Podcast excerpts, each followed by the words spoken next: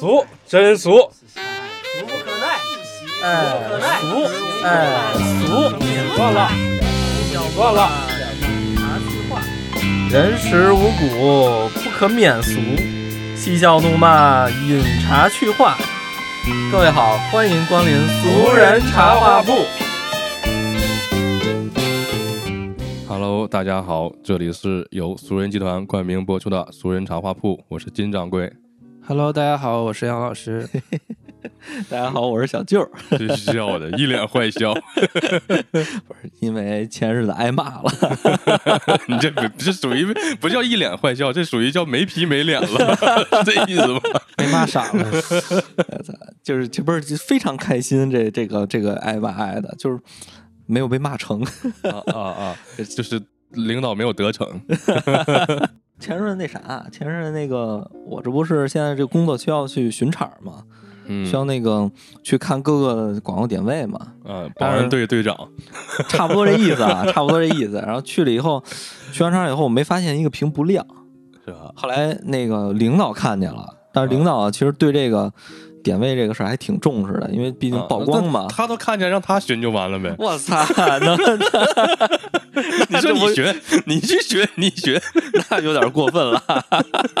反正是后来就在那儿蹲着呢？他知道那个地方不不不太好使不是那个地儿，我操，真的是就是所有人都会走过那个地儿，哦那个点位特别重要，但是那个机器特别老，啊需要我手动开什么的那种。啊，那你以后巡就巡那儿就完了，别地儿也不用巡了，你就在那儿那个老机器那儿，但是其他你也得训啊，这其他也是机器，但是也有点问题啊，就是反正是后来被领导看见，领导在群里问我，哎，艾特我，你这个早上巡场没看见吗？这都不亮啊，你是怎么巡场？我说，那当时其实心里边有点就是咚咚啊，就是感觉我操，是办事儿没办好，挨骂了，怎么着这那。后来可是他有个问题啊，你说你你你巡完，可能你看的时候是好的，啊，那那那等到他来的时候，可能过去好几个小时了，或者怎么地了，这不也有这种可能性？但是啊，但是啊，我我当时想，就是当时我内心的第一个想法就是像你说似的，嗯领导，哎呦，这个我干我看是不是好的，现在那什么，然后我赶紧去弄一下。不，那这种情况，我我觉得你就应该这么办。这你每天是要来回一遍一遍巡吗？不用不用不用，只要巡一遍是吧？每周巡一遍我我知道是嗯每周巡一遍，你确保那一遍是好的，是不是就 OK？不行。你这个屏，这个屏就是因为这个比较老的机器，啊你你只要看一眼开，它就啊一天到这个点儿它都会开。啊但是如果你要是一眼没看着，啊！你没早上没开，那这一天都不开，所以你根本逃不了这责任。哎，那你早上看的时候他开没开？我没看呀，还是你有问题吗？对啊，就是确实有问题所以啊。如果是我面对这种情况，首先第一我不会，第一我得去看，第一我得去看，看完我得拍照，拍完照全全他妈妈的发发群里头。领导看是吧？好，你去看去吧，反正我他妈全发照片，都都都给你发照片，我合影，我跟那屏站那儿合，哎，你看屏是好使的，我也寻了，哎，再出事儿跟我没关系。其实人家是这样的嗯，但是我这不就是我工作比较多嘛，嗯就是可能种类比较多。啊然后我学完我说没事儿我就走了，但是那天我确实忘了，啊，就哇去，然后结果哎来了一这么一句，然后我这去，哎呦，就是因为大群嘛，就是公司人那人。你没看，那你没有办法狡辩，你不能说，哎，我操，我去的时候是好的，现在不行。对啊，我琢磨半天，因为从小这种感，从小这不就是挨骂以后就先找借口嘛，嗯后来那天我想，操，找什么借口啊？算了吧，反正自己在这儿，也就是来上班的啊，就是嗯这几年这个思想转变了一下。后来直接说领导对不起啊，这个疏忽了。嗯然后那个就是怎么说呢？我以后加强管理。啊，对，后来哎，我还以为会继续骂我两句呢，怎么着？骂啥？呀？你都承认错误了还骂？结果来一句辛苦了。对呀、我说嗯，对，不过也确实这样，你你你你大部分太人逗了都是这样的。你说你出去出门，你去吃饭店吃饭，啊你吃出根头发，这种的都是很正常的事，在我看来，你非得跟人狡辩，哎，我操，这我们厨师昨天晚上他妈的怎么地怎么地不的？你说你狡辩啥呀？你你你赶赶紧撤了，赶紧换一个，完事儿了，这大家都很开心。直是直属为鸭是吗？对，人家得说我这就是鸭子，鸭子 不是鼠头。人也没必要继续揪着你的小毛病不放，那对对吧？领导们也不是闲的，他们也挺忙。但是我那个就是我我朋友他们的公司就不一样，啊就有领导，其实有的人真的会啊，就是嗯揪着你不放，然后一直说你，那他挺闲的，对，或者是说多说你几句。但是我当时没，当时我都没想到，就是一句完说完我回了一句以后仨字儿辛苦了，然后就完事儿了。嗯，我觉得你们领导还行，对对最最主要是确实你你你都已经承认错误了，你说对对对你再骂，还还不在群里头是吧？对，对那有点不太好了。然后没造成严重后果。然后前两天吧，反正就是就是节前，然后又碰见这领导了，就是我们嗯当面碰见了，嗯，就是一块儿，因为我们又多新增了几个屏，然后领导说安完了吗？我说安完了，那就带我去转一圈吧。然后结果走到这个屏这儿，然后黑了，嗯哎但是啊，那个就就是那个点儿黑，但是我每次都是还得再手动开一下，结果就解释了一下，说为什么就是有时候老黑什么的人，哎，这领导就理解了嘛。嗯我觉得挺好这事儿，挺开心。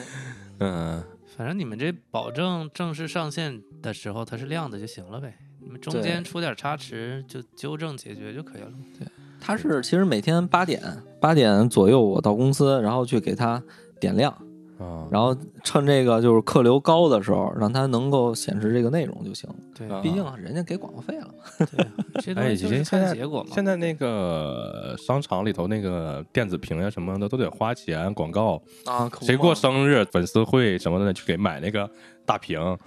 前两天我看迪丽热巴过生日，然后那个屏幕上都是迪丽热巴，然后底下粉丝会怎么的，那可不，哎呀，但那不便宜，应该人给你钱了，给你钱了，你让人的屏不亮，你这怎么说得过去？对，是。那你让人客户看见了，那不急眼？粉丝迪丽热巴粉丝看见怎么修理你？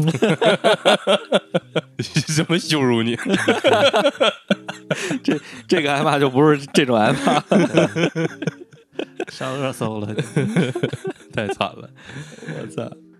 这种挨骂的时候，其实大家我觉得也都会挺多的，很正常。打小就挨骂，因为咱们这个教育这个主体的模式还是比较打压的这种挨骂的为主。打小就告诉你，你得乖，你要不乖就削你。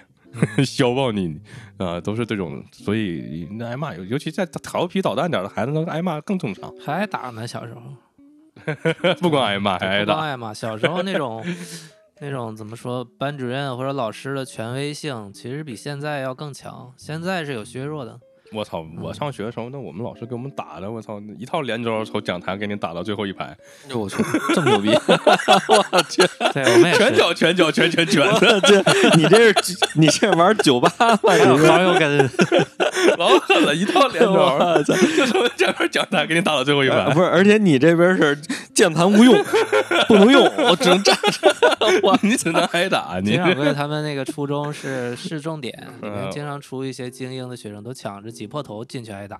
我嗯他们里边有一个有名的老老师叫吴良，嗯，就是大 boss，他不是这班的，他是返聘的，你知道他他当当时已经是返聘回来了。他们班那个叫什么什么严孙岩，啊也很牛吴良都是几大金刚之 一。我去，就是你就他刚才说的这个吴良这个老师是一个返聘的老教师，特别老了，也就是在我们上学的时候，应该已经是二十年前了。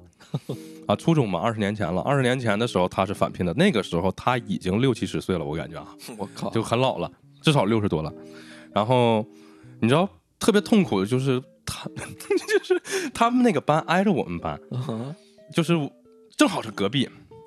你然后他们班同学就是就是怎么回事？入学的时候是，就你想花钱找人去都没门儿，就是这这种级别。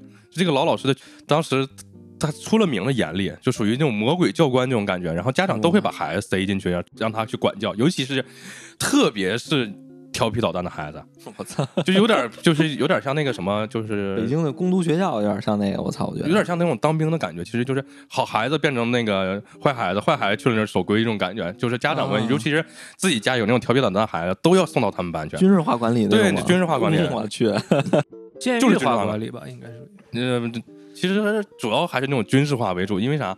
咱们一上初中是不是要军训，对吧？嗯就都会军训训一个星期，训完以后别的就你就放羊了，没有人会去再说走正步或者什么踢腿或者怎么地的，对吧？嗯大家就放羊了，就该该怎么地。你看在做操什么的，都那个手都伸不出来，跟个鸡爪似的做操的时候都是那种的。但是吴良他们班不，我就他们班的孩子，就从军训天那天开始，一直到我估计到他们初中毕业，都是方方正正的队。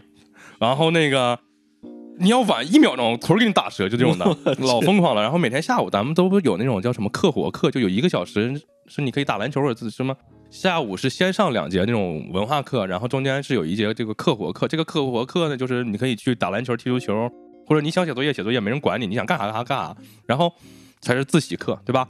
这个课活课，大家全都是在外面玩，只有他们班一个班在操场上走方块队，我去，练正步、踢腿，然后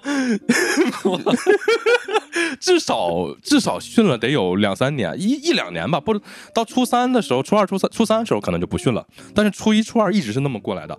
每天下午我们都在那打篮球玩，他们班的同学们一直在那踢正步，大下午的那么热，在那踢正步。然后这个就是这还只是说是这种表象上，但实际上他们班每天早上也要去列成方块队去跑步，这都是我们能看见的，因为就在我们隔壁嘛。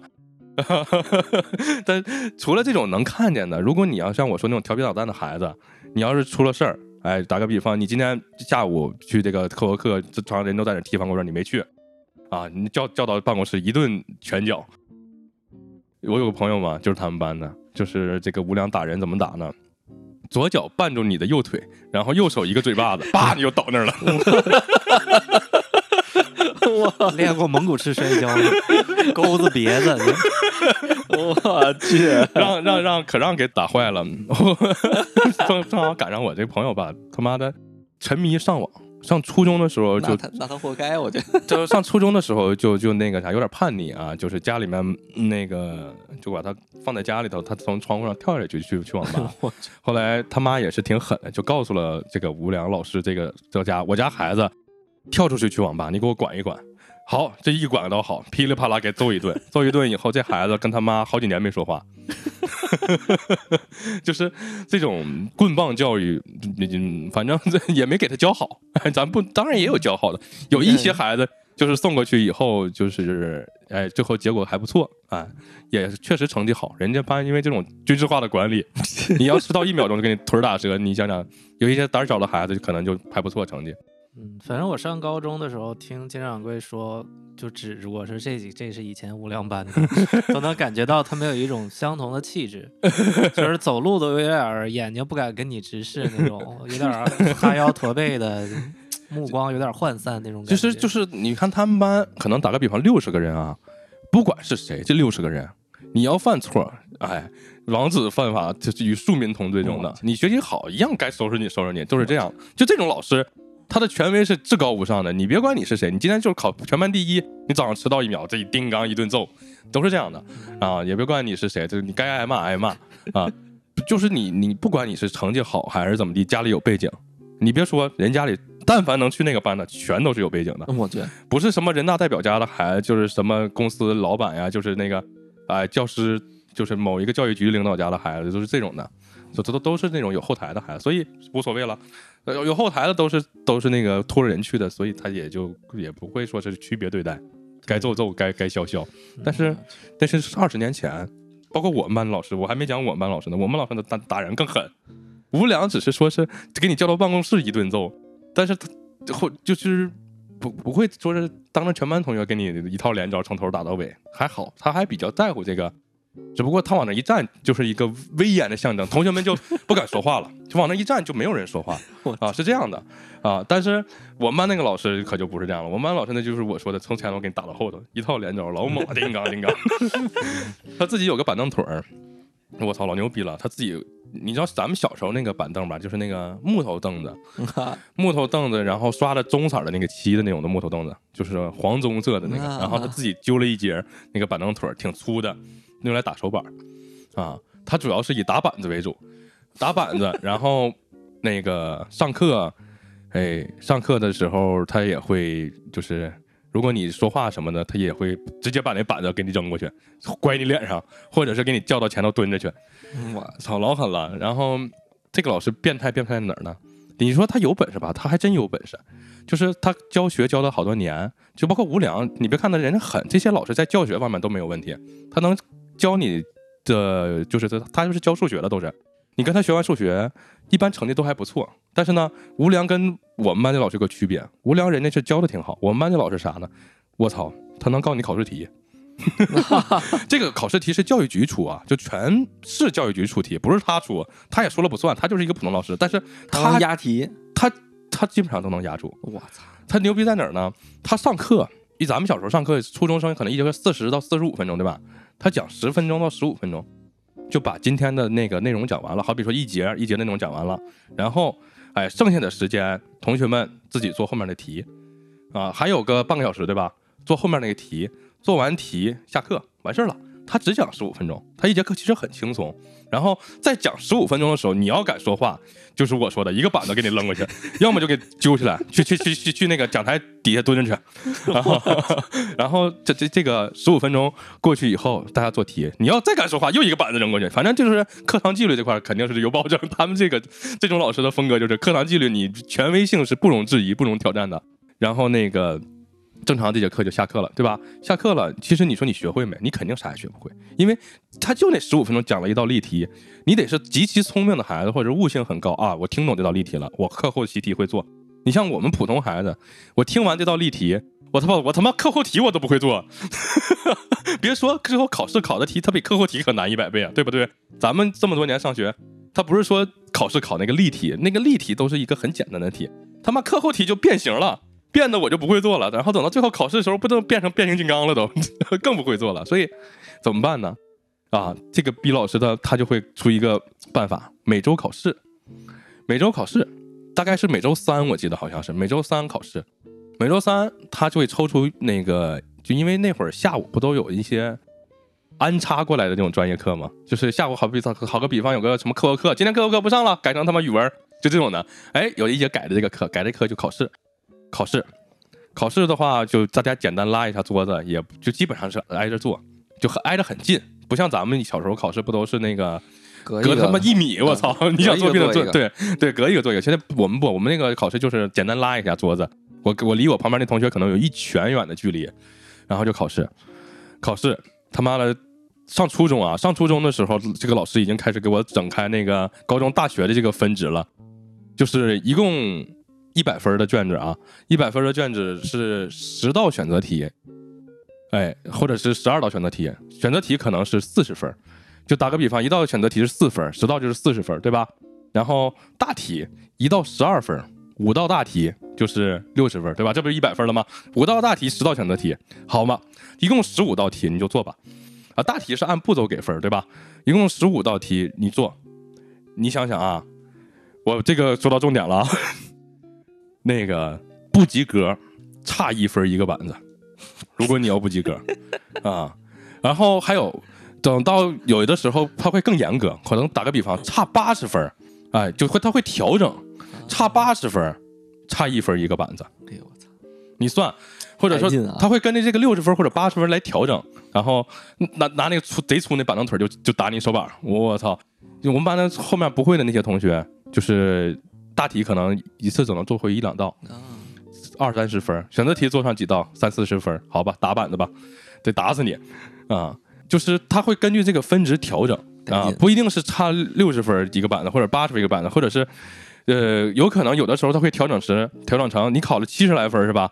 考七十来分，你离八十分差差差差个五分，打五个板子。那那这打都会调整的。打完以后身上有伤吗？这打你手呀，但有没有伤无所谓，打你手板，打的手都肿了。我有的同学 老狠了，他这就是因为其实自从改成这种模式以后，大家都很害怕。你想，你如果我有一道大题不会做，五道大题只有五道大题，如果有一道大题不会做，我已经扣了十二分了，啊，就是说我我已经就是在那个八十分的边缘了。如果我再错两道选择题，一道大题不会做，错两道选择题，好，我今天可能不挨板子。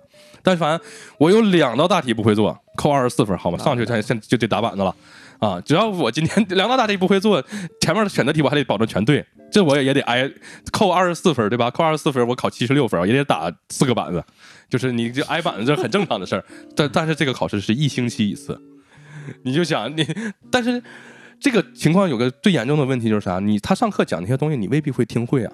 你听不会，你课后习题不会，你考试这个就干你卷子肯定你也不会。好，到重点了，到重点了啊！如果你想不被干，去他家报班补课啊。哎，上课我是只教你十五分钟，但是你每周来我家补课，你只要来了我家补课。你拿到我给你出那个卷子，哎，你回去写完做完就是期末考试的卷子。他，你别说，自从去了他家补课，不打板子了，不挨骂了，然后考试成绩也好了。哎，那会儿补课也便宜，一个孩子可能十五块钱一个星期，哎，一节课。但是他是属于那种叫是应该叫什么呀？小班课了，不是叫一对一课啊，叫小班课。这肯定就是小班课。对，这老师牛逼在哪呢？他家应该是一个那种两室一厅那种房子啊，厅里面和厨房里面和一个屋里面全坐着孩子。我操，啊，他一个这孩子怎么做啊？是一个那个吃饭的圆桌，一个圆桌能坐十二个人，那个吃饭圆桌，你知道吧？从厨房摆到厅里，摆到卧室，至少能摆四到五个圆桌，我操，四到五个圆桌，每个圆桌上坐个三五个、五六个孩子啊，就是一这不是不能坐满十二个，没没那么夸张，就是说一节课一个小时，咱们就算，从周五的晚上有五个圆桌，每个圆桌坐五个孩子，然后一节课的话就有二十五个孩子，对吧？一个小时有二十五个孩子，一个小时这二十五个孩子，每个人会给他十五块钱，从周五的晚上一直补到周日的晚上不停。当时我算过，这这个老师当年啊，二十年前月入过万了。我操，我们这老师贼牛逼，每周穿的衣服不重样。啊，就贼狠，他打你骂你这是一方面，但是如果你补了课，老师不打你不骂你了。哎，我们班有个同学就有点那个，其实不是特别聪明的孩子啊，但是呢，人家很努力，很认真学。哎，刚开始这老师就骂人家，你看看你那个笨样，坐在那儿吭哧吭哧学。后来自从去补课了，老师讲话了，哎呀，你看你大家看看那个谁谁谁，你看看人家多努力，多认真啊，多踏实好学。不想挨骂就得花钱呗，我去。对，但是你别说真有效果，他他这种棍棒的教育，包括这种押题的能力啊，导致我们的成绩是确实还是好好了的。因为胆儿小的孩子他就会害怕呀。你像我就胆儿小呀，我操，我一星期考一次试，考一次试考八十分以下就得挨板子，考六十分以下我操得打死你，这他妈打打打板子打半节课，这排队吧打板子。我们班有的时候题数难了呢，可不打排队打板子，一个班都得打。就就当年啊。不敢说我们班第一，我们班第一、第二都是后来考上清华、北大出出国了去念书的那种孩子，一样也挨过他的揍。这不代表每次考试你都能考很好的分儿，这都说不准的事儿。正好那道大题你不会做，那你挨骂，就就到后来，你想我还在前面蹲过呢，好像因为我上课可能跟人说话了，也不知道怎么地的，我我比较 能白话，让我前去去去去前面蹲着去，然后还得数了你几几句，因为他这个老师吧嘴特别损。他不光说是让打你，让你蹲那儿，还骂你。我操，他那个骂就不是好骂了，就不是说你你怎么这道题不会做呀？啊，怎么这你你你你这种骂，他是骂你就精神攻击。我操，你怎么这么黑？你这，你说你那么黑，你知道这道题能这么做对？就是这种感觉，就是 八竿子打不着的，你知道吧？你看你那个黑他妈的这这种的感觉，你这这那么黑，你你每天他妈是不是就在外面玩，什么也不学？就他这个骂，不是说是骂你说你不会做题，你啊，这这这精神上侮辱你，然后你要花钱补课了，可能就好点儿，就不侮辱你了。哎，一看这孩子花钱补课了，哎，下次得好好学啥，这次打两下行了，意思意思。牛逼，我操！其实二十年前、十几年前，小的时候这种现象很普遍。我们小学班主任也是除了打，还让你去那个举个笤帚，举到最高，胳膊不能弯，膝盖要蹲马步举着。对，一就这种蹲蹲一节课体罚，这应该叫啊体罚。对对对骂人也特别猛，小学班主任也是数学老师，骂你这个有娘生没娘养，有娘养也没娘教，你是狗教的。这体操太猛说了。说你就是学习不行，你干啥啥不行，吃啥啥不剩，你就是个造粪的机器。对，那个时候的老师真的就是他不光是说是骂你，就是说骂你，对对对，这这这这是精神上攻击还你。有说你这个嗯什么都记不住，白教你了，你学啥了？你这个人简直就是屁眼子大掉心，就这种词儿，对，一套一套一。套一套，可牛逼了。嗯我感觉这个是不是跟每个地区的经济发展还有不，那个时候开放程度有关系确实也是多。那个时候北京会不会你还？你还真别说，北京肯定也有。你还真别说，就是我记得是那什么，我记得是就是一个我姐，我表姐那个学校，就是他们像你们似的嗯骂的比较多，但是像我们学校就是可能被投诉多了，他老有有家长投诉多了以后，就是他不敢不敢骂了，其因为实你想，我我说这种情况，就是当时的家长还是希望老师能严加管教。对就北京还是不一样呀。嗯，我们老家是属于三四线城市那种，都是追捧老师啊。你骂那老师你是权威，你是对的。但北京他投敢投诉学校呀，因为北他分你知道北京有个什么情况？北京这个小学的孩子的家长可能是某一个大学的教授，啊，这不像咱们那儿的，咱们那儿的好多小学的家长可能就是普通工人工人，哎，对，而且我不知道你们那儿有没有这种学校啊？我们北京有一个攻读学校，嗯，它是就是所有那种就是叫什么少年犯，啊，还有那种就是说学校就不要那种学生，集中在这一个地儿。我操，这这种学校牛逼就是，这学校里边全都是你们那班主任，我们那儿没有，所有老师都是你们那种。嗯。但是呢，就是我们学校像我们这种普通高中哈，重点是重点就不说了，因为重点里的孩子他们不需要这个，就，不需要骂，人家反正他们天对，天天就是所有人都自己主动的去让老师骂我，这牛逼，就是 这被 PUA 了吧？给我这是，就，但是他内容老师也不是那种往那种骂，就是那种人家就是说该你做错了，你就去回去该改改，对不对。嗯你不能精神上侮辱人家，你但是是我们这边呢，但是我们普通学校呢，就是那种也会也会有一种这些骂的，但是他会嗯会被投诉，因为毕竟有的老师动手了嘛，回来看见了。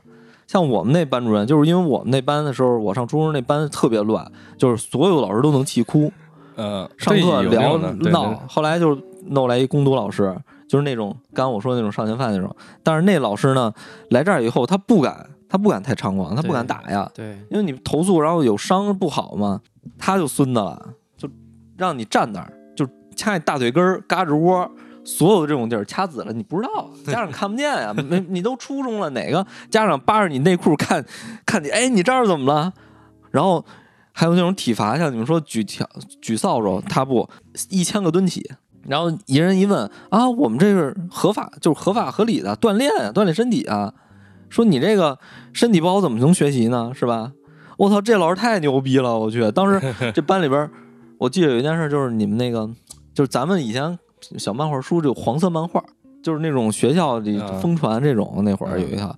但是呢，就是在这一批孩子里传啊，我们班呢就是有人看，但是这老师呢，所有人嗯，所有男生就是叫到那个楼外边问你，你看过吗？你看过吗？他 那谁说看过？都说没看过，哎，就有那傻子说我我跟你说啊，你看没看过？你看没看过呢？他先他先问你一句，然后开始掐你大腿根儿，然后让你做一千个俯卧撑，屈打成招，必须得干过。然后有的就撑不住了嘛，然后有孩子犟，我就我就不那什么，我就没看过。有孩子撑不住，然后就哎，我看了看，然后看了再做一千个，去那边儿 再做一千个，就这种，我操，这，然后那就是我去，然后反正我们都被问了，然后到我这儿我我没看，就没看，这你，但是但是老师也会分人啊，那种一看你就不是那种特别那什么的孩子，人也不会就是往死里弄你，他也划分了，我操，反正就是，但是他不从来不语言辱骂，但是他会以这种小的方法来整你，嗯。但是他他也骂你，但是他骂你的时候，就你会感觉一种，就是我说不出来，就是你你看到你跟他对视的时候，你心里就发慌，你就觉得你就觉得他要开始说你了，然后你你他对于你的这种压力，你是这种缓解不了的，可能你在这一个星期里，你都会想着这个事儿，都会怕他骂你，而且他会找那种理由，他找你的理由是这一个星期都能骂着你，比如说你你这头发。长了，你回家赶紧剪。但是你下学下学有时候晚嘛，因为初三嘛那会儿，初三你这不升高中嘛，你得学习嘛。但是你回去你你没法你没法剪了，然后他就抓住你一一周都说你，然后让你这一周心里都特紧张，然后你就害怕他，然后然后他会给你一个就是暗示啊，就是说你你要学习，你要学习好，你的头发可以稍微长点，我不管你。啊，对，但是你学习不好 这种还行，这种就老师他对学习好的孩子比较宽容。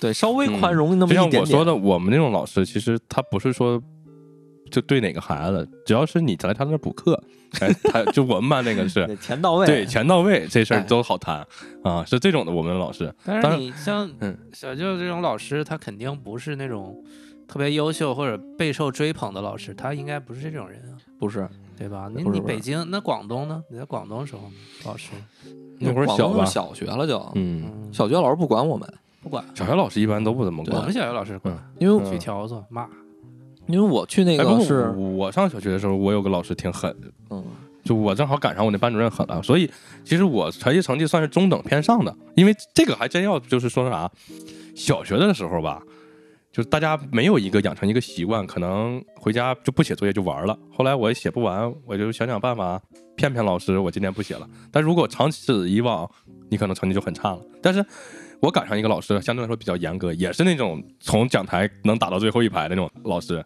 所以我就在他的影响下，我就得写作业，我就得学习，所以我的成绩在小学的时候就还可以，然后到以至于到初中可能是中等偏上。如果小学的时候就碰上一个老师不管你，你爱写不写，回家玩去吧，可能就完蛋了。主要是我待那地儿不是不是广州市陆丰那个地儿吧，他我我小学那会儿是孩子多，但是教师资源少，哦，我分上下午上课，我们上午休息，下午上课，我操，这么牛逼对，就是上半天儿，啊，那挺爽。对，嗯所以这玩意儿你说怎么说呢？就是什么代表性？老师他只是教你知识，然后一个班里边有小一百号学生，嗯，这属于那种欠发达地区的那种缺少教育资源。对，但是但是他因为我大姨是初中老师，嗯，物理老师，就是他们能升上初中的，就开始就是一管得严了。因为我表妹他们都是那种从初中以后开始，天天的补课啊这那个。但是我感觉那会儿我能我们那会儿能上初中的小孩不多，那会儿大家都是说你要上不了学就出去打工啊赚钱啊、或者跟家里一块儿做生意了。嗯嗯，对南方是那样。对，，然后老师不会去管你，而且他也不会说你，除非你就是像我们那有几个比较负责任老师会抓着你那啥，但是学生往他杯子里边放蝙蝠，然后就 折腾这种的，然后偶尔也会骂一骂，但其实也不管了就。嗯，其实老师，我觉得在二十年前这种行为也不代表老师的性格和人品吧，不对吧？他打你，他体罚你，甚至是收你的钱，也不代表他这个人人品有问题，他就是那个时代造就的一个产物吧。虽然现在你说像衡水啊这些地方的管教模式还是非常严格，但嗯，大部分都是军事化的，我感觉。对，其实也有很大的变化了。我我妹妹啊，他们这种年纪零零后什么，他们受过的教育没有我们那时候打的或者是辱骂的、精神侮辱的这种多，对对，相对还是比较宽容。像我属于小时候，就像我说，我小学的时候遇上的老师比较厉害，我也是胆儿小的那种队员儿。你像天天老师骂，然后又打，哪个小孩儿不怕？哪个小孩儿都怕。但是后来我就发现，我们班有几个不被打的孩子，原来是人家长送礼了。我上小学的时候我就发现了，呃，有那个家长就是在我们那个时候，二十年前的北方，其实好多家长是很木讷，也不懂这套的。对大家都是很普通的工人啊，什么送礼呀、这个那的，他们都不懂，他们只是说是啊，哎，想花钱找个好的老师或者找到好的班，然后怎么怎么样，但是送礼这些这一套玩不明白。送礼是啊现在的主流，那个年代那个年代会送礼的都是南方做买卖的人，对南方做买卖的人，那那送礼都可厉害了。我们班那个有那么两个孩子，哎，人又能选上班长，又能选上学习委员，也不挨打 啊。当然，可能人家成绩好，但是你看，在同样的教育模式下，这个孩子家长给老师送了礼，老师天天夸，你看那个谁谁谁，你看人家这个字儿写的好看，你看那个谁谁谁，人家今天考试怎么样？这个孩子。你老师天天夸他，可能就学习就有劲儿，对，哎，然后他越来越越成绩可能越来越好。当然，小学成绩好四，大家没差了五分，你考九十五，他考一百，也就是这样。对。对，小学时候不会差太多的，但是人家这个，因为家长可能给老师送了点东西以后，老师天天就比较关注这孩子，对对。哎，然后动不动就夸两句，然后碰上那个调皮捣蛋的孩子，可能打小老师就精神上辱骂他。你看看你，你你你你妈可能就是个什么什么什么干卖菜的，臭卖菜的。你看看你，你连个臭卖菜的都不如啊！哇塞，对，就是这种的，可能这个孩子打小就被精神上侮辱，然后就挨骂，然后最后可能结果就越来越那个什么了。我还真没听着过这种骂的。反正我哎，我我，但是我觉得棍棒的这种打打骂，嗯，但不是这种精神侮辱啊，打骂这种，其实家长是支持的。我们那个时代是呀，对，对现在肯定不是。我那会儿我嗯学美术那个是一个培训班嘛，培训机构，那老师就是家长会就说这孩子就得打，不打不成台。底下所有家长，包括我妈都在那儿，听懂掌声。我去，都就老都惊了，我都，我去这家就跟家长说，这孩子就得打，不打不成才，就得往死里打。然后那个宿管老师也是一个练武术的，天天天天的起床逃课的，进去就一顿揍，嗯，揍完以后这家长就得揍他，那老师你就得好好管他，你就得好好揍他。我去，当时我当时我都。我都我我都感觉这个世界就是这个样子吗？是这个样子。你像我们小时候那让揍的，后来那老师都已经变态了，就我说那个老师。嗯后来他上课的时候，就尽管啊，他只讲十五分钟，这十五分钟怎么办呢？为了让大家集中注意力，前面的同学就是坐在前排的四五三四一二三四五排的，先蹲着，后面站着，然后呢换一半儿以后，后面的同学来前面蹲着，前面的同学去后面站着，哎，这样讲话了能集中注意力听他讲课。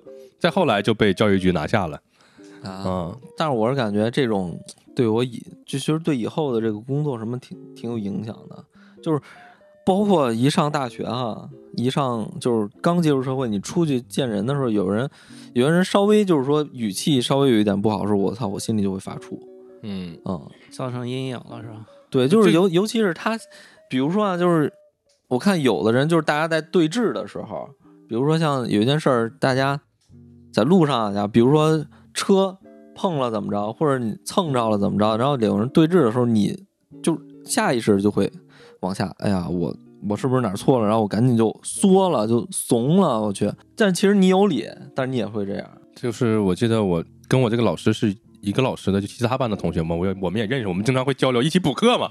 我主要是还有我领去的，我因为我发现了这个这个事儿，我就跟我另外一个小伙伴说，他正好这个老师第二年也教他们班，我说你这么的，你跟我，这老师第二年要教你们班是吧？你跟我暑假就去他们家补课。马上第二年，因为他成绩不好，我那个哥们儿成绩特别差，我跟我跟他说，你这么的，你跟我暑假就去补课，你你来年管保你能少挨点打，要不你来年打死你。他一听好，然后暑假就去给我补课。就他们班有几个孩子，到后来路上碰见这老师，还是在那骂呢，就这这隔着大马路都得骂，就是后来都已经精神变态了，就老师也变态了，这些同学也也变态了。对，啊、因为就是这些同学有的让管的就就嗯就有点像那个全金属外壳里面那胖子那种感觉，最后拿拿枪一梭子把教官给给干死的那个，就哦，我操，对，就有点这种感觉了。那真是心理变态了。对，因为他天天被管着，然后也很压抑，再加上精神上的侮辱。如果后来一旦毕业了，那对吧？他就会很那个什么，回头碰见老师就都都会骂这个老师的。对，因为咱们国家是应试教育的这种体制，可能在我们小的时候，那时候还是巅峰吧，对吧？因为家长可能都是工人、农民相对多一点，希望自己孩子。你不记得那时候爷爷奶奶、爸爸妈妈跟你的教育方式就是好好学习，上个好大学，上完好大学找个好工作，这个就是这种逻辑嘛？觉得通过应试考高分就能得到一个好工作。你在二十年前可能确实是这样的，你这个捷径是走的相对走得通的吧？你放到现在，虽然也是应试教育，但是你其实学历上面的门槛也是越来越高，而且你学历越来越高，大家也也一部分人吧，不能说全部能认识到，并不是学历就能代表一切。对对对，你应试的这种模式还是在慢慢慢慢需要慢慢去改变吧。之前 BBC 有个纪录片儿，派了一堆中国教师去英国搞他们的孩子，教英国孩子。那些英国孩子特调皮捣蛋，老师也管不了。本身人家国家的老师也不是特别的强求这些孩子学习要有多好，然后就做做对比，这些中国老师带完他们，强制他们学习，也是特别严苛。确实，这些英国孩子学习成绩就是好了啊、有效。你要是搞应试的话，中国这一套绝对有效。但是对你精神上的影响，或者对你未来整个这个人的发展，不一定有好处吧？可能对百分之五十或者三四十的人有作用，你的成绩提上去了。像金掌柜说的，对很多见过的人的精神上有很大影响。后来我们这个老师换走了，换了一个反差特别大的老师，就真的特别大。就之前那个老师是往死了打你，管你，然后逼着你让你学，不管怎么地啊，他是拿鞭子抽你也好，去他家补课给你画的题也好，不管怎么地，哎，他他一是管你，二是你成绩好了。然后呢，结果第二年换了一个反差特别大的老师，因为学校老师调整嘛，就是。把这个老师调整到另一个班了，也可能是那个班觉得这个老师好，给调过去了。这都这啊这这我们不懂啊，我们那时候也不知道。然后呢，给我们换了一个老师，结果恰巧换这老师压根儿不管，哎，就是啊，好，今天同学们打开这个书，我们开始上课啊，那边同学不要说话了，好，我们开始，就是他不会太多的去去那个就是管这些孩子，就是他可能自己的这个就是他自己身体不好，他也不想置气。哎，所以呢，你们愿意说话说话，哎，你们考试成绩多少我也不会太上心，反正我就是来这教课，拿这份工资啊，反差特别特别特别大。就是后来这同学们包括家长们一看，这不行呀，之前那么严一个老师，现在马上换个这么，那不放羊了？确实也是放羊了，我们高兴了，我们开始玩了，每天。人家老师也不管了，上课该玩玩，然后那个放学也该玩玩，然后作业也不写，结果这就不行了，哎，开始联名起义，那个啥，讲话要把原来老师换回来，哎，最最后也没换回来，哎，最最后这个也是这个老师带着我们，反正就最后稀里糊涂就就念完书就毕业了，啊，只不过刚开始换成他的时候，我们就有点同学们。百分之怎么说吧，百分之六十的同学希望换回原来的那个老师，哎，大家还会写那个联名信，说我们要把原来的老师换回来。我当时心里想，你们他妈的被揍的 被揍少了。但是包括家长也很乐意把原来的老师换回来，哎，一是揍着的，二是那个成绩也好，可能我成绩。一直都是属于中等偏上，然后我也不是特别爱学习那种孩子，我属于你管我一下我就学一下，不管我，哎我操，真这么好，换这老师多好，我肯定心里这么想，我说我他妈才不换回来呢，我神经病。但是大家都写联名信啊，那怎么办呢？那我也写吧，我也不能说这我操，大家都写联名信签名了，那我不签，那我也签吧，不签我老多不合群儿，签签完了最后你白扯，人家学校不管你，所以最后我们那个老师就可能换到另一个班，可能人家班学生就是属于更更。我们因为我们这个班在当时这个年级里十多个班里面，我们不算是差生，不是就是那个不算是最好的，也不算是最那个有后台的，有那么两三个班比我们的后台硬。然后呢，我们算是中等偏上的就有后台的吧，就我们班也有花钱找人去的，但没有人家那个狠。有那么两三个班是就是净是那种那个非富即贵的人，我们班可能是个别是富贵人啊，差别在这儿。我去，你像我就是普通人呀。啊，普通人找人就只能去我们这种级别的班啊，有那么两三个班就是比较好，所以人家就把这老师调过去了啊。轮到我们这儿就是一个哎三不管这么一个老师，然后也不骂你，人家老师根本不骂你，作业写没写吗？你不写，那你下回写完就这种的啊。这这所以，但是其实说回来，一直从孩子到高中吧。就至少初中以前，你这老师如果不管你，这孩子我觉得百分之八十的孩子还是贪玩，尤其男孩。那肯定。男男孩这不不贪玩，我觉得这不正常。就那个打小就是就爱学习的，那可能是要么家庭原原因吧，人家家教好；要么这孩子可能真是热爱学习。哎，不过现现在零零后好像没这么没这么那啥了哈，挨骂的人现在不多了哈。也得骂呀，那肯定该该打该骂。不会像我们之前那么严重。对。而我现在看，现在就是很多那种小孩儿，都敢敢都敢起来打家长了，上来就揍，有点极端了。对，好多那尤其是那种小小孩儿，就是那种小小孩儿，幼儿园那种小孩儿，家长一不行就开始上手，呱抡那抡那个风火轮那拳，嘎嘎打家长。小孩儿那家长有问题。然后我看了好几次这种，然后跟那个家里惯的小小孩儿，跟那个奶奶爷爷就骂。然后这不不行就说，然后就反，我感觉现在就是反过来了，好多都是走极端。对呀爷爷奶奶都都当个宝似的供着，那可不就是吗两个极端？那时候都是希望自己的孩子不要再成为工人或者农民，走这独木桥，高考学习。现在都是环条件相对比较好，有一些家长就会溺爱，其实惯着。这个只是城里的一少部分，一绝大多数部分的还都是在。呃，三四线城市及以下的那个就周边城市，他们的其实大部分还是普通人，还是得靠高考这条路。对，没有什么别的出路。你不靠高考，他们可能这辈子也来不了几回北京。大部分还都是这这这种情况。对，这种教育模式影响时间其实比较久，很多人可能这辈子都扭转不过来这种心理上面的一一这种这种改变。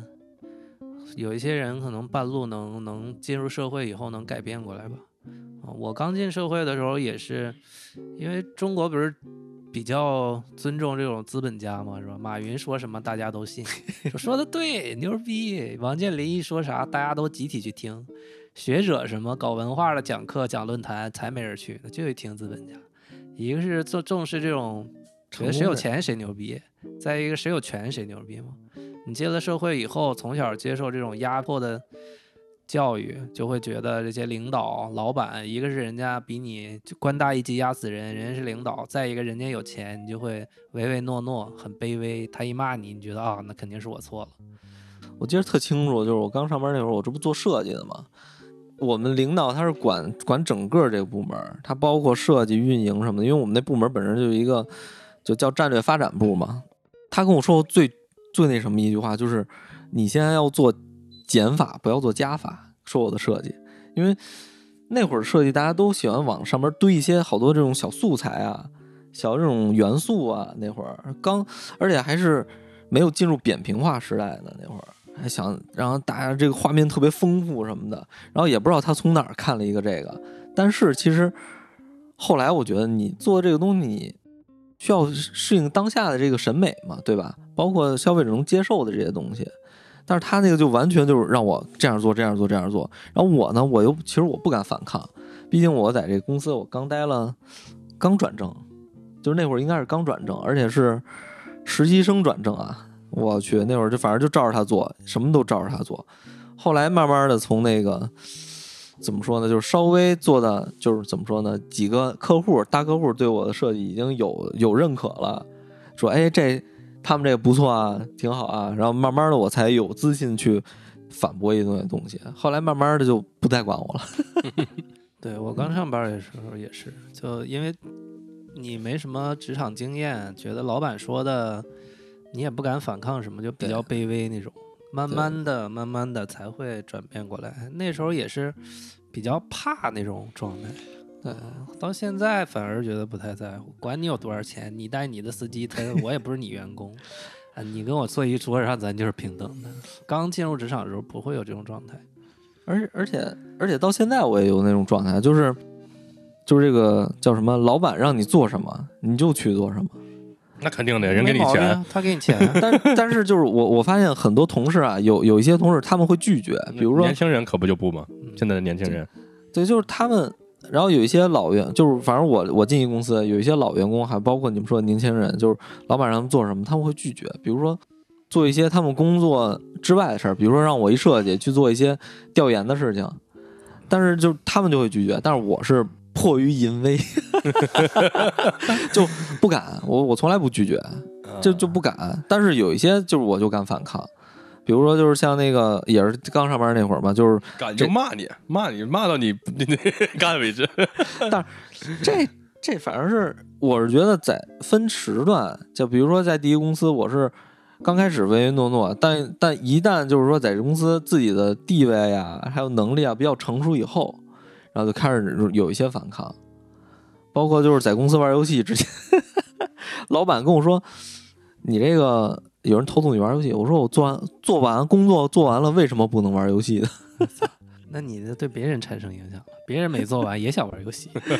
这这后来反正就是慢慢的有一些改变，但是还是就是说大方向，老板说什么不敢拒绝，从来不敢。他一说什么，就一旦是他一有一个反馈，我心里边就。咯噔一下，就每看手机就特，有时候就发抖，太恐怖了，感觉。老板让干什么就干什么也没毛病。这里面还涉及到一个点，就是劳动法。你如果让你是签的合同，你是从事设计师这个岗位，如果公司让你去做调查，但是你如果在调查的这个里边出现了人身伤害或者是意外，嗯，这个东西你是根本没法索赔的。你只能自己去出钱，因为你干的不是你本职工作岗位以内的事儿，你不受社保里边的这个意意外去保护啊。公司方面也要承担这种相关风险，你就会跟公司去扯皮。嗯，我上周还听到一个事儿，他的员工他们公司搬家叫了一个货拉拉，这个女的主动上去帮人家搬了一下这个柜子啊。他说了，他说：“哎，你搬我帮你搬一下吧。”结果掉了，把他脚砸骨折了，这个就不给他赔。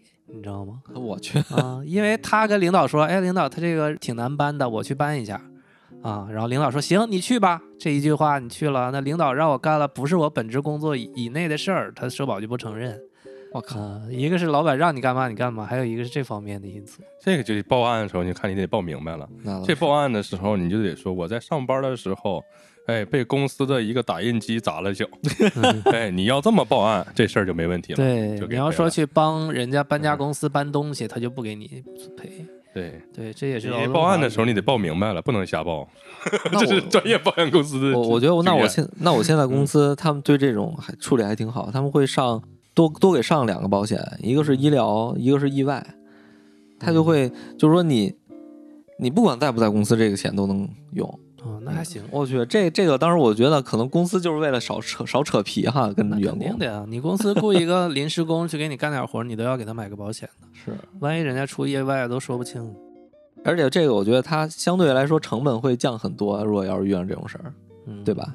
对，但是还是不行，这这领导让你干啥你还是得干。其实我觉得这种工作上面的还好，工作上面的没有一个领导说是绝对的权威，你可以跟他商量。对，在学校里，我觉得这个是更恐怖的。学校里头，嗯，包括老师和一些呃学校的这些职能部门的，或者包括甚至学生会，嗯他们的权利是至高无上的。这是我为什么我对老师，包括男老师，我一直都有偏见。我认为男老师是是是一个不是特别好的职业啊。我认为他们这种呃指指点点、比比划划这种性格，在社会上早晚会受到一些的批判。对，当然当然啊，他们在学校里面指指点点、比比划划，那那那人人人家牛逼。出了学校，他都会遇到一些批判的。嗯对，主要他们给孩子们心里边种下的这个，让你的性格比较卑微的这种种子，会让你在工作工作中萌芽，对你的人生造成很大影响。可虽然你成绩好，也不代表你未来就能发展的好。而且说到男老师，我觉得男老师是个特别难干的工作也。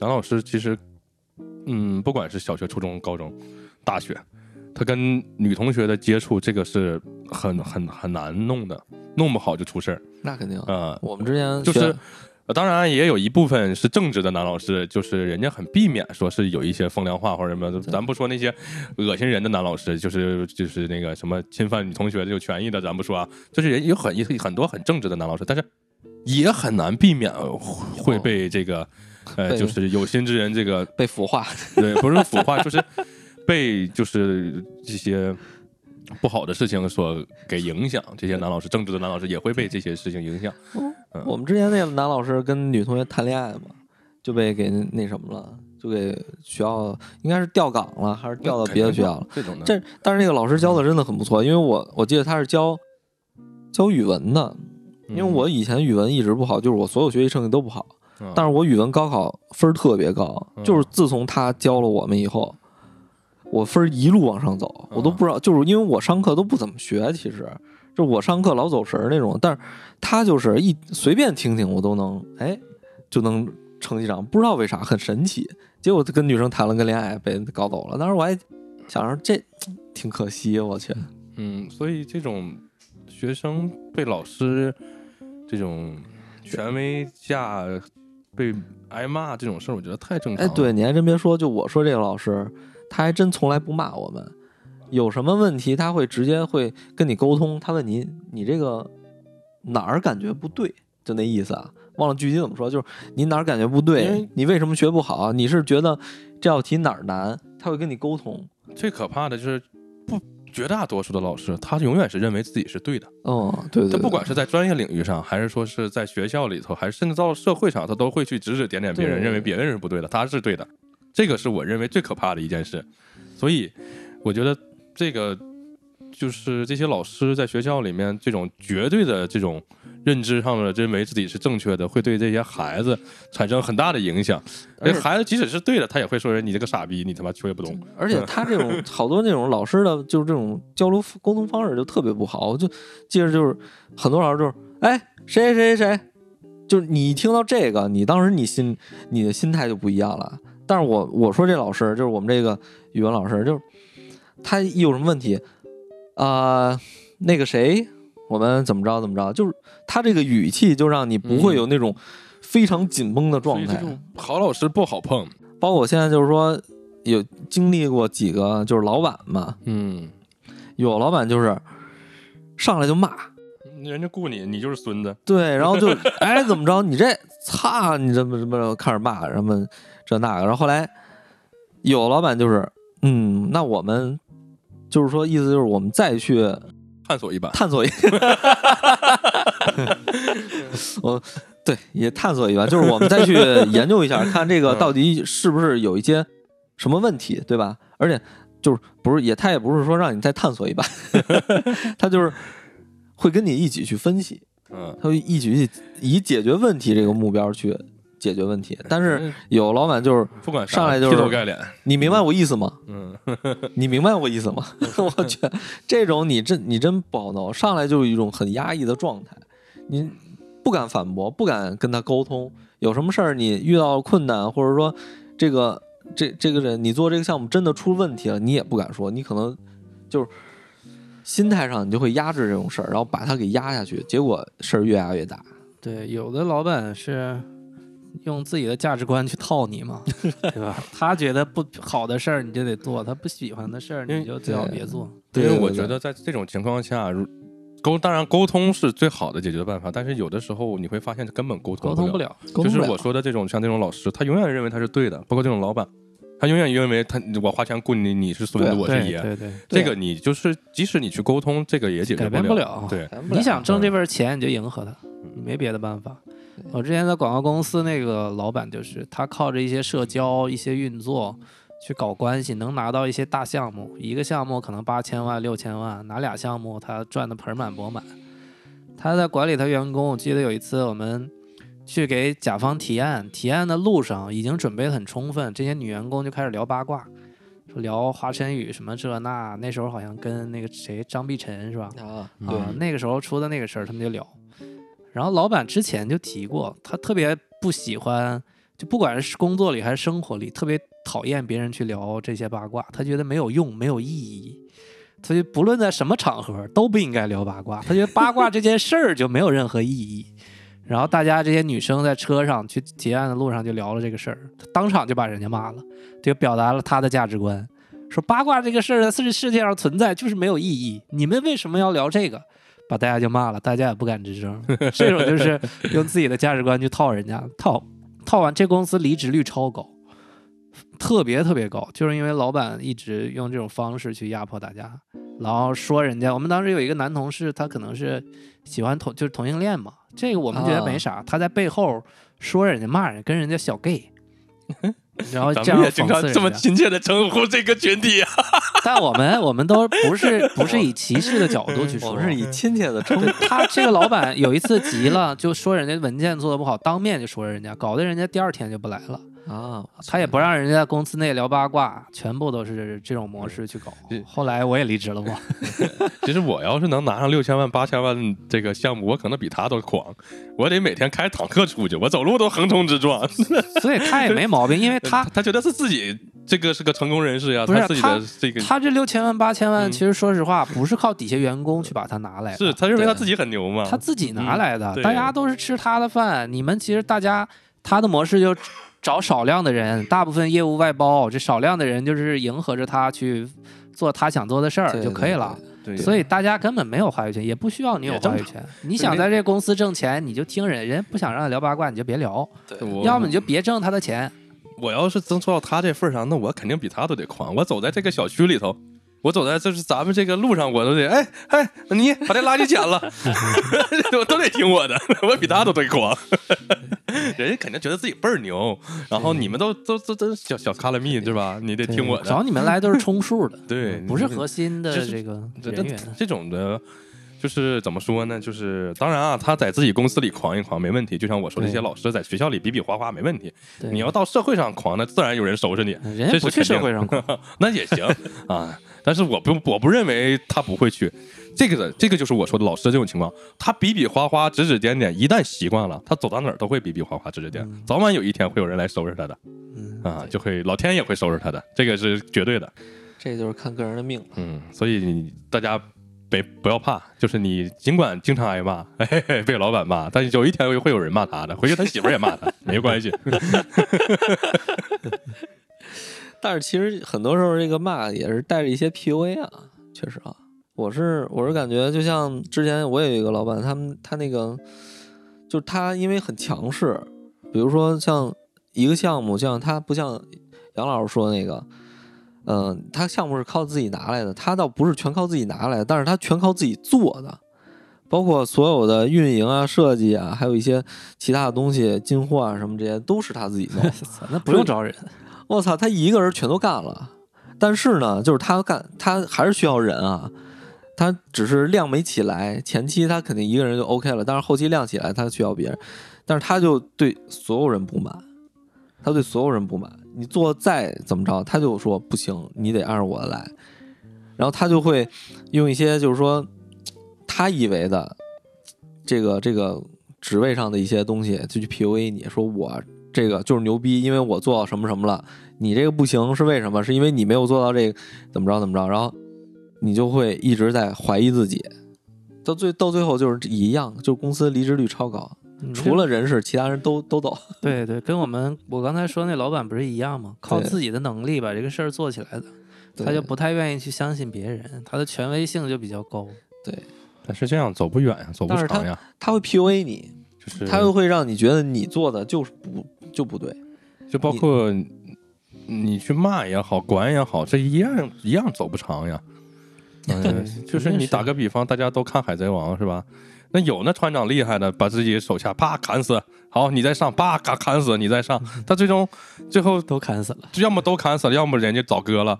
但是你像路飞，人家搞十个小伙伴儿，哎，十个小伙伴儿各有所长，这个他是很稳固的，所以人家能找到 One Piece，就是这个道理。对，嗯，所以你说是像这种老板或者小时候老师这种强迫你、压迫你，导致你学习比较好，或者是老板压迫你把这个事儿做的还中规中矩，这种会更让你在这个行业或者是某方面做得好，还是激发你的兴趣？就有点像寿桑他爸。教我们语文的时候，请一堆 诗人啊、什么导演啊给我们讲课，激发了兴趣。可能我这辈子都对这个文学呀、读书啊产生了兴趣，我自己每每每年也会读。我觉得肯定是兴趣最好吧，因为你像像金掌柜说那个，你学习成绩确实好，但是你是应试教育嘛，对吧？你这个只会应试，但是像我这种语文，老师没怎么讲，我随便听了听，我语我就成绩很高，因为我记得高考一百五十满分嘛，我考一百四十多。你语文考一百四那是很老牛逼了，对啊，嗯但是我我其他的我我满分考，我有一个少数民族加分十分，我满分还没过三百，你就想想其他成绩有多次，就是所以我觉得就是还是兴趣最重要。你对语文感兴趣，当时是吧？它是它会激发你的兴趣嘛，嗯，然后他会给你一些引导，然后去跟你一些分析嘛，包括上班也是。为什么就是之前我做设计，后来我想换过职业，就是包括我想做编辑、做文案什么的，后来还是做回了设计，就是因为我感兴趣，我愿意去研究，我愿意花时间。你要让我学别的、干别的，我就每天很痛苦，我就想赶紧结束就完事儿了，我糊弄了就。嗯，寿堂他爸教我们语文的时候，请一堆嘉宾，当时每次写作文，他爸都给我们分儿打挺高，可能 有一些友情分儿啊。但是，呃，但是他打那个语文分儿那个作文标准，我感觉不是太按高考那种标准去给你打啊。你有的时候写一些观点可能不太符合高考那种，他也给你打还不错的分数。可能他就一看见你名儿就打个分儿，都没瞅你写啥。那倒不至于，就是他的那个价值观不是用来应试教育或者高考那种模式来衡量你，只对我们这一届这样啊。我平时语文分儿还挺高，结果高考就拉了。但是虽然在他的这种教育模式下，高考没高考啊，我觉得对未来整个后边的时间里影响还是挺大的，还是挺好的。确确实很大。包括那个，你看那个语文，就像你说是这种作文嘛，我一直是觉得，就我我瞎写我都是，但不知道为什么就分高，嗯，就很奇怪。就包括后来就是像我做设计，有时候有时候我就瞎做的，大家觉得哎还不错，因为但可能在兴趣点上了。不可能，不管是写作文也好，包括你是设计这种的，都是一个需要一个灵感式的，包括一个创作类的这么一个工作。它这种打压的是很，这种打压式的这个教育模式也好，包括这种打压式的沟通模式也好，都会很抑制你的这种创造力啊，这个是很可怕的。就而且这种打压式的。它会让你的自信心会崩溃，对后面你就会觉得我操，我怎么干啥啥不行，我是不是就是个废物？对，对啊，如果长期骂你、打压你，你你就会觉得我操，我就是个废物。就是你第一，你接到这个，假如说你接到这个事情，或者你要做这个事情的第一反应，就是我干不成，我嗯就是我嗯，也不是说我就是有的人他不是干不成，就是嗯一下唯唯诺诺了，我就收手去干了。对，我不敢干，我干不成。对，可能你放开了以后去做对你，这个事儿完全没问题，而且你会做的非常好。但是你一旦稍微有退了一半步，就一小一小点儿，你就完事儿，你就完蛋了。其实像我在工作上面，我刚上班的时候，我不是干了一段时间那个去现场出现场嘛，嗯要开车，经常会有翻过来的新的，就是新的刚毕业的孩子，嗯，就是你一来你得开车去现场呀，那那怎么办？新来了，我来了徒弟，那徒弟开车，我坐车了呗，就不用我开了啊。有的那个老师傅就是觉得我操，这个徒弟能不能行呀？这车开的也太他妈吓人了，滚滚滚蛋，滚一边去，我开吧。像我一般就是你开，你只要别把人撞死，你就开就行。然后我一般都是说说比较鼓励他，你就开就行了，没事儿，我在旁边瞅着，有啥问题我给你看着就完了。但是有的我的同事就不是这样，就跟我一起一批的这种老同事，他们就是觉得我操，这个新给我分配了一个傻逼，他妈的连车都不会开，开车他妈的油门跟他妈刹车一起踩，然后那次跟我有有个同事跟我说，有一个新来的开车贼吓人，说他妈的开着看着人就要往上撞啊，不敢让他开，意思。然后我说变态吧？对，后来有后后来我也跟那个同事一起，就是那个新来那小孩儿也跟我一组，我说你开吧，没事儿，我就让他开。然后我就坐旁边，有啥问题我给他看着就完了。虽然我没有刹车，我那边不像教练车有刹车，但是我帮他看着就完了呗。啊，确实他开的不太利索，他可能有因为我们这手动挡嘛，离合呀、刹车、油门啊，他整不利索。但是你既然来了，你要干这个工作，你早晚得会开车吧？你不可能天天我开车拉着你吧？对，那我拉着你有啥用呀？我自己去不就完了吗？所以你天天骂他，你说你个废物，你他妈连车也开不了，他吓得他妈可不油门踩刹车一起踩吗？对，更完蛋。那还行，油门刹车一起踩，知道踩刹车，你别。反正我同事跟我说的时候特别吓人，那那那说的要往人身上撞了。我说啊，后来经过你的鼓励，然后好了。对他们，我同事他们可愿意跟我一组了。我我我，因为我一是白活，二是我我也没把他他们都当小傻逼看。但有的同事就不说新来的这都是小傻逼，一个个的。就我我我觉得他们新来的这小孩都挺好的，我没有说是瞧不起人家或者怎么样。因为说实话，他们不如我，他们肯定不如我，大部分的成绩学历还都不如我呢。但是我没有说瞧不起他们，我说你来了就一起，大家一起都是同事嘛，也不管谁比谁强，谁比谁差，都是同事。我也不是你师傅，咱们就一起上班。有吃有喝，你你你就大家互相请着吃就完了。有的不，有的就是我是师傅，好，我请你吃喝，那以所有的活都你干啊。就是有的是这样的，我的同事，有的就是啥呢？又吃人家学新来的，然后又让人干活儿，我都不，我都是大家有活一起干，分着干，所以他们愿意跟我一组。我不是说是他也得拿着架子，像他们似的，又骂上，然后又不干活。我是啥？就是咱们有活一起干，一人一半儿啊，有吃的一起吃，一人一半儿啊，有钱也一样，一人一半儿。这没有说是我就比你强很多，我我只不过是个老员工，你是我就没有说是我就比你牛很多，我就骂你或者怎么样，没有。我有同事是那个体育生，他就是我说这种的，人抠，然后还骂人家。对，他是啥呢？就是就我说吃饭，今天我请，好，咱们吃顿好的。明天他请，吃碗拉面，就这种的，永远都是这个，这就这种逻辑。好比方，今天中午我请了，行，咱哎，我今天中午想吃啥？我说走走走吃，然后第二天该他请了，哎呀，咱中午要不吃碗面？我说行行行，走吃碗面，永远都是这样，然后还骂着。就是我操他妈的，你能不能行？这事儿你干干不了，你别他妈干！这傻逼就就就天天骂人家，啊，给人小孩一顿骂。我说你干嘛呀？你骂人家，人家也是对吧？一起来上班的，也不是说这挨你骂的，你也不是领导再说，大家只不过是你先来一个，他后来嘛。唉，所以给人骂的吓得都不敢开车了，有的特别搞笑。尤其是这种，我包括我小时候，人有有个什么场合，家长一骂你，本来你还能能干。一骂完你更干不了了，你你妈 小孩不都这样吗？更紧张了，对呀、手嗯手忙脚乱了，对不嗯对？说本来说让你唱个歌，哎，好，大家今天都来了，唱个歌，然后骂 能不能唱？花那么多钱让你学，唱不了，然后下完更唱不了，哭了，不都是这样吗？嗯，给骂骂骂屁了，嗯，有时候你发没发现，你越卑微越谦让，反而老板或者同事越不重视你。那倒是，你反而自信一点、强势一点，公司还越重视你，老板越嗯愿意尊重你的意见。这倒是在工作岗位上，嗯向来都是这样，就是因为工作岗位是一个怎么说呢？有好多人特别贼，他是啥呢？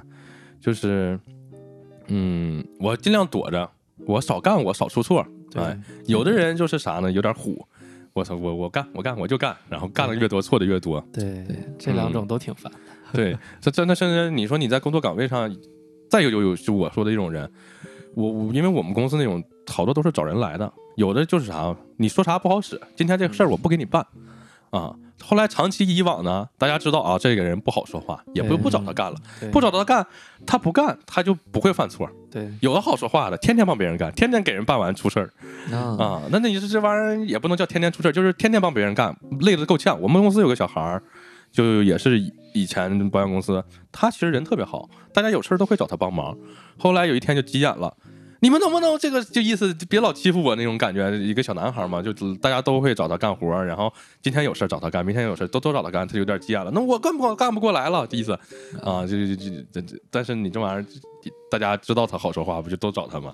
是嗯 这种情况更容易出现在国企啊，你们这种属于国企性质吧？嗯，也有点吧嗯，金融机构，当然相对来说还好。嗯，这种企业，我前一段时间听了一个有个留学回来的高学历的一个一个女士吧，去云南那边，本来想做点小买卖，结果没做成，就找了个工作，找了个云南那边的大国企，结果他的领导特别好，是想干事儿的那种领导，啊，就就各政策方面、为人处事方面都特别好。但是他发现他在推进过程中呢，很多同事都是阻碍特别大，很多找关系的或者什么那些老员工，人家不搭理你哎，不搭理，不配合，哎，嗯推脱不干，最后好多事儿都得他亲自去落地。嗯，这种情况在国企这种企业里边，你要好说话活着没完；你要不好说，话，反正也没没事儿，也不出错。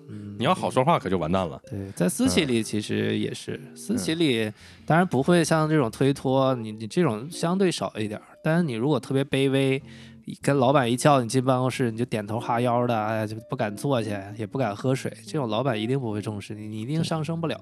对，对你一定要不卑不亢跟他沟通业务。总体的风当然方向是你让我干啥我干啥，但是你你你在工作以外跟他领导或者老板接触过程中，一定不不要太卑微。对对，骂我的领导，我都给他开除了。其实相对来说，还是我觉得要懂得拒绝。嗯，对对，有一些事儿我们不去做，就是先是肯定先是要尊重领导嘛。我觉得他你尽量能去做，有一些事情不违反一些规则什么的，你该做做。但是有一些你实在做不了的，或者说有一些真是要担一些责任，你要跟领导讲清楚。当然了，对，要不然老板有时候上嘴皮碰一下嘴皮，你干完就是坑啊。然后 有一些像像老好人儿这种，其实我是我最近遇到过这种情况，就是因为我需要去帮呃两个项目的人去做东西，所以说另一个项目人会帮让我去帮他们呃盖一些章这种类似的，就是跑跑腿儿嘛。但是其实有时候这不是你的工作，你要去了以后你会很占用时间。其实我的话就是我确实很忙，我有些事情我做不完。我确实我不能帮你盖这个，我要把我本职工作做好，对吧？然后你就拒绝一下，我觉得这个也也比较好拒绝。没问题，可以拒绝。嗯，对，这个合情合理。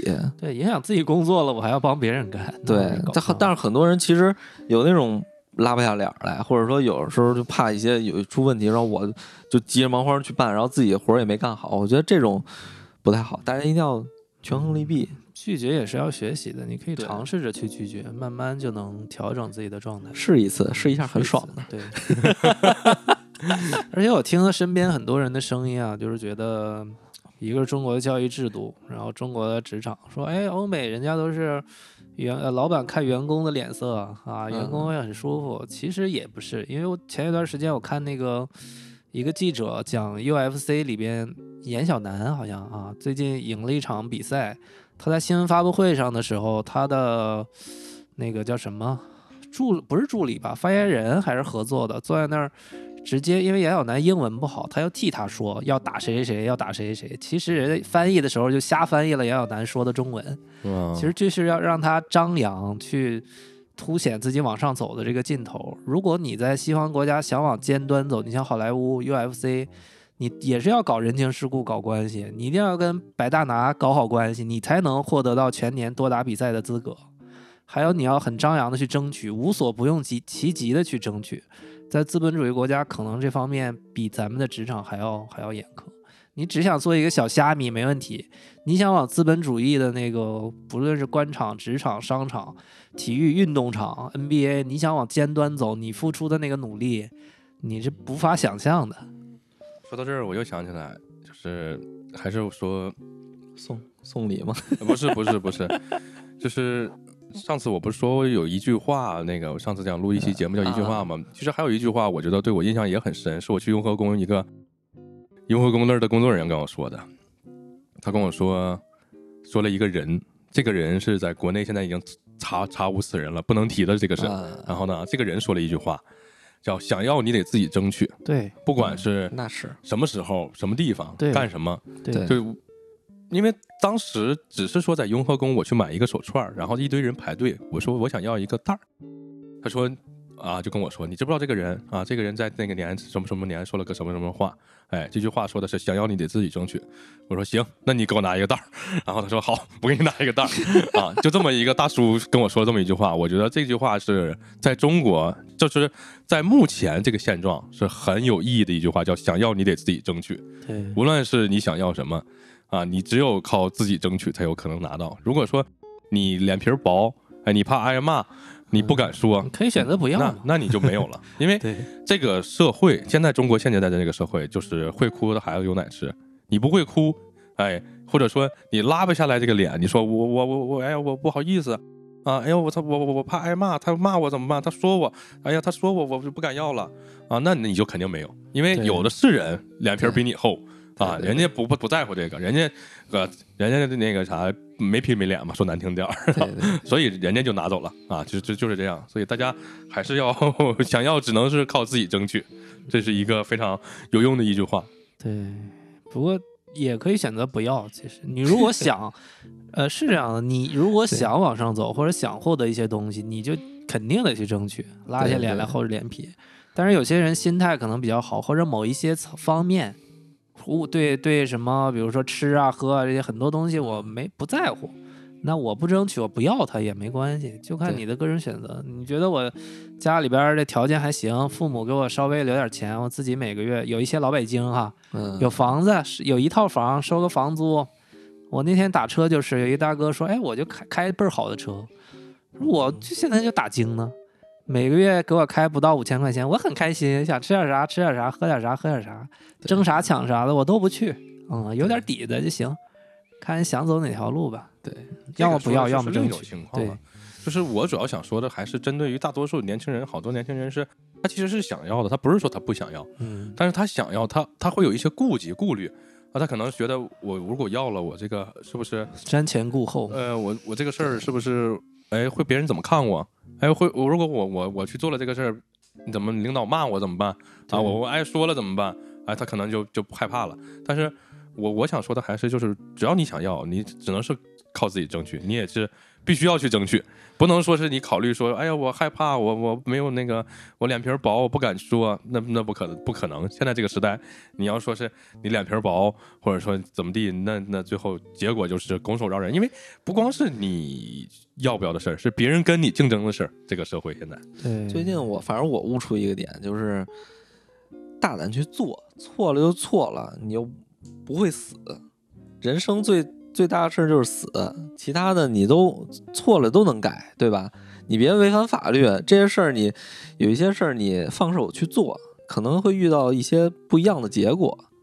对，没有不要顾虑，有有很多朋友就害怕，今天我怕老师骂我，明天我怕领导骂我，后天我怕这，后天我怕那，最后怕到最后，可能你在学习成绩上也不会好，哎，在公司上面你也不会有什么太好的晋升，最后的结果你可能钱钱也没捞着，是什么也没捞着，对对，就结果很惨。所以我希望大家还是就是放手一搏吧。对你想要什么你就自己去争取。对。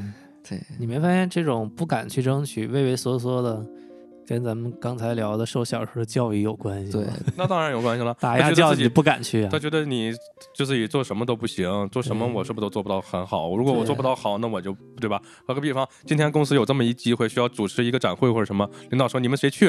哎，我我心里觉得，哎呀，我我我我觉得我有这个能力，我想试一试，但是我觉得我行不行呀？我不敢不敢干啊！旁边另一个同事说：“那我来啊！”那人家最后成了，做的还不错，领导一表扬，人家还对吧，就上去了啊。哎，这个嗯事儿还有一个角度，我想咨询你你俩一下啊，就是上周我不是去上上周吧，去江西给那个政府的这些呃官员讲电商课。当时老板问的是这个谁能讲，我说我能讲，因为我讲过呀，嗯这我是争取了。本来我也有有有这个信心能讲，但是他这个课是仨小时，我们老板当时身体有点状况，他讲了一个半小时，人家是主持人啊，脱口秀一个半小时，那牛逼！我是准备好了讲了一个半小时，也挺累。结束了以后，他说你讲的不错，以后咱们有这种课都你去讲。当然我是知道该去争取，我没问题，我能讲。但是我不是这么回答的，我是从理性的角度。我说我这三个小时，因为我们要需要揽业务嘛，对吧？你需要对外去揽业务，还需要讲课，这个需要不同的人分工。嗯，所以我没有完全应承。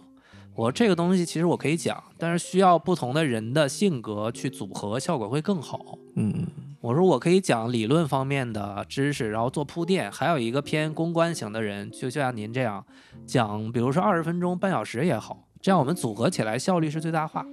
当时老板就说了一句话：“你看，我就觉得你哪方面都挺好，每到关键时刻你就不能顶上那一下。”所以 我就想问问你俩，你俩对这事咋看？我不觉得我说的这个话有任何问题。嗯，对，我觉得老板可能对你有一个期望吧，希望让你能够在这方面再有一个成长。我是我是这么觉得。操但是我就不可能成为那种销售型的人才，那可能那我就非要说嘛，我说硬说啊，我能干，这不就成忽悠了吗？你说最后也干不好呀。反正因为现在没办法，全民销售只能是不也不能说要硬着头皮上，这个这个是个水到渠成的事儿。你讲完了就是自然你就有人联系你销售这个事儿。我觉我觉得像刚才你说那个，你想要啥？如果你要想去，就是说成为一个就是又能销售又能去讲课的人，那你肯定得去跟你们老板这个方向去改变。但是如果你要就想我就想做一个像我是就像做一个技术人员，那你就没必要去搞这些事儿。没问题，你希望我回答我可以，我就可以回答我可以。我只是从对公司业务负责理性的角度，我觉得那样组合是对业绩更好的选择。你希望我听我说一个我可以，我可以说我没问题，只不过我们往前走的效率会慢一点。领导希望听到的是他给了你一个机会，或者说嗯，咱说难听点儿啊，我赏你口饭吃，你得兴高采烈的跟我说，哎我操真好吃。嗯对，领导是要这个。对 哎他并并不想听实际操作中你跟他说那一堆其实不重要，就哪怕你给他拍个马屁也也也不重要，就是重要的是领导。就打个比方，我啊得今天、捧他一下。对我今天 赏你口饭吃，你说哎我操，真香他妈好吃啊，对啊对对，这领导就高兴了。啊，明白了明白啊了。但是还、啊我还有一个点，就是我觉得可能你心里有一个顾虑，就是说你可能做不了这个事儿，对吧？这件事儿不是你这个性格人能做的事儿。我只是陈述事实，但是我可以做。对，就是我可以做。你陈述的这个事实，你你其实你内心也这个就是中国人的思维模式，你知道吧？为啥这么说呢？如果换成外国人，咱这么说啊，外国人，咱同样的一个，我举个简单的例子，差不多例子。今天，哎，我我夸你穿的好看，你是不是先说我操，谢谢你，哎，这这这那的，对吧？对，哎，领导今天跟你说，我给你一个机会，你可以一直讲，你是不是应该先说我操，哎呀，太感谢了，领导，哎呀，真好，啊对对对，是吧？然后你再说你想说那些所谓的你理性的思考，没有问题对。对对对哎，但是你上来就说这一堆，那你领导听了高兴吗？对吧？我说我夸你穿真好看，你说哎哎呀，这衣服是我妈刚给我洗的，哎，我这衣服就因为那个衣服洗了，我没有办法穿，我只能穿这个。嗯 你说领导你们这这这你说啥呢？你半天 其实很我我是觉得很多很多朋友就是遇到这种情况，他是首先觉得自己肯定在这方面是有一定欠缺的，然后他可能会就像你说理性分析，然后说给给他回答更好。不要想那么复杂，就是其实我我觉得中国人很复杂的一件事就是啥呢？我打个比方啊，咱还说就是。我说那个你你怎么样干这个事儿怎么怎么样？你你可能上来就会给我解释一大堆。哎呀，因为我今天早上怎么怎么地了，所以我怎么怎么地了。其实不不需要你说什么因为所以，你就人家问你你干怎么样，你说好没问题干行，然后你想说因为所以你再说，不想说就拉倒。哎，中国人这个思维是很很很螺旋状的思维，因为这个是如果从从因为我以前学过这个汉语这块儿，呃，包括一个中外的这个对比，这个思维中国人叫螺旋性的，外国人是直线直直去的这种直线型的思维。中国人这个螺旋性的思维是因为说话很委婉，他不想伤害人家的这个情感或者怎么样，他很螺旋的说，就包括今天我夸你衣服好看，你可能就会说。哎呀，我这个衣服呀是搁那个哪儿哪儿买的，哎，多少多少钱？然后这衣服呢，哎，我挺喜欢的，这那的，其实没必要这么复杂，说这么多，其实就告诉 他，我操，谢谢你，你真有眼光，你也这么觉得，哎，他就高兴了，就这么简单。其实这是人与人交流，因为中国人这个思维，这是咱们的固有思维，这没办法，我总要上来说一大顿解释，说因为啥啥啥，所以啥啥啥，最后我才请假。你你说那么多干啥呀？人家问你跟领导请假，你说我领导我要请假啊，领导可能多问你一句为啥请假？你说我那个我我明天干啥？有的人是啥呢？领导我明天要去干啥？我妈怎么地了？他怎么地了？这些年怎么地了？好，我明天要请个假。你说那么多，因为我妈怎么地了？这那怎么地了？最后的结果不就是要请假吗？你就告诉他我要请假。如果领导愿意问啊，你告诉他；不愿意问拉倒，这事儿就过去了。其实没有那么复杂的沟通。我觉得咱们中国人说话很累的。其实很多人还是就是说害怕做一些事儿我做不成。或者说我做的就干，做的不那啥，但是其实我是想说，你这个很多朋友不用不用害怕，就是说我干不成，可能有很多人比你干的还不如你呢，对，大部分人还不如你呢，这事儿你让他干还不如你呢，对，这事儿的核心还在于捧老板那一下。杨老师这个事情上。其实最最多最主要的问题是他的表达上的问题，不是说是表达的问题，不是怕啥，没啥可怕的，他是表达的问题。其实领导就是想听你说，我操，真好，感谢领导，我操，牛逼，我一定好好表现。领导一听，哎，这小伙真好。等到后边具体落实这个事儿的时候，我再跟他说说，老板。那个我觉得这仨小时，一个是时间稍微有点长，你看这么干行不行？对，一个人有点疲劳，希望补充一个销售人员来垫半个小时一个小时，这样他会同意。对，但是他刚说出这句话的时候，应该捧他一句。对，这是人与人的交流的问题，这个不是他这个时候他说这句话的时候，并不想要一个解决方案，嗯，就是想要你应承一句，哎，好，这个事儿好，以后咱能干。嗯，具体落实的时候再说解决方案。对，对对对对，这个就是我我这是表达的这个就是大家沟沟通的一个问题，因为有很多时候中国人。那个沟通挺累的，我觉得，就是好多时候，你看你要要要邀请人家，人家要拒绝你，人也不好说拒绝，我就不去，人不可能说就不去。我说，哎，我明天怎么地，然后那个这了那怎么地，哎呦不方便，就很累，不用那么累。其实你没有那两把刷子的时候，也千万不要瞎应承。嗯，我也经历过，公司里有很年轻的小伙子来了面试的时候，能干，问这能干不能干？那是不怕，啥都能干，啥不 但啥都不行。你自己也不清楚自己的能力，那瞒不久呀，一下就露馅了。对你干这个哎也不行，干那个也不行，最后全全都露馅了，这种肯定是不行。也要知道自己几斤几两。不管怎么地吧，大家还是我觉得要勇敢的去干，不要怕，想要你就得自己争取。怕来怕去，你今天怕他骂我，怕领导说我，明天怕这个说你，就回后天怕我爸我妈又说我了，那你这啥也干不成。要我说，就是干。先先勇敢的迈出这一步，然后再想后边的事情，对吧？不要说是连第一步都迈不出去，自己就把自己否定了。那这种生活你很好多很压抑。好多朋友们就都是真的，他觉得他自己不行，我能不能干这事儿？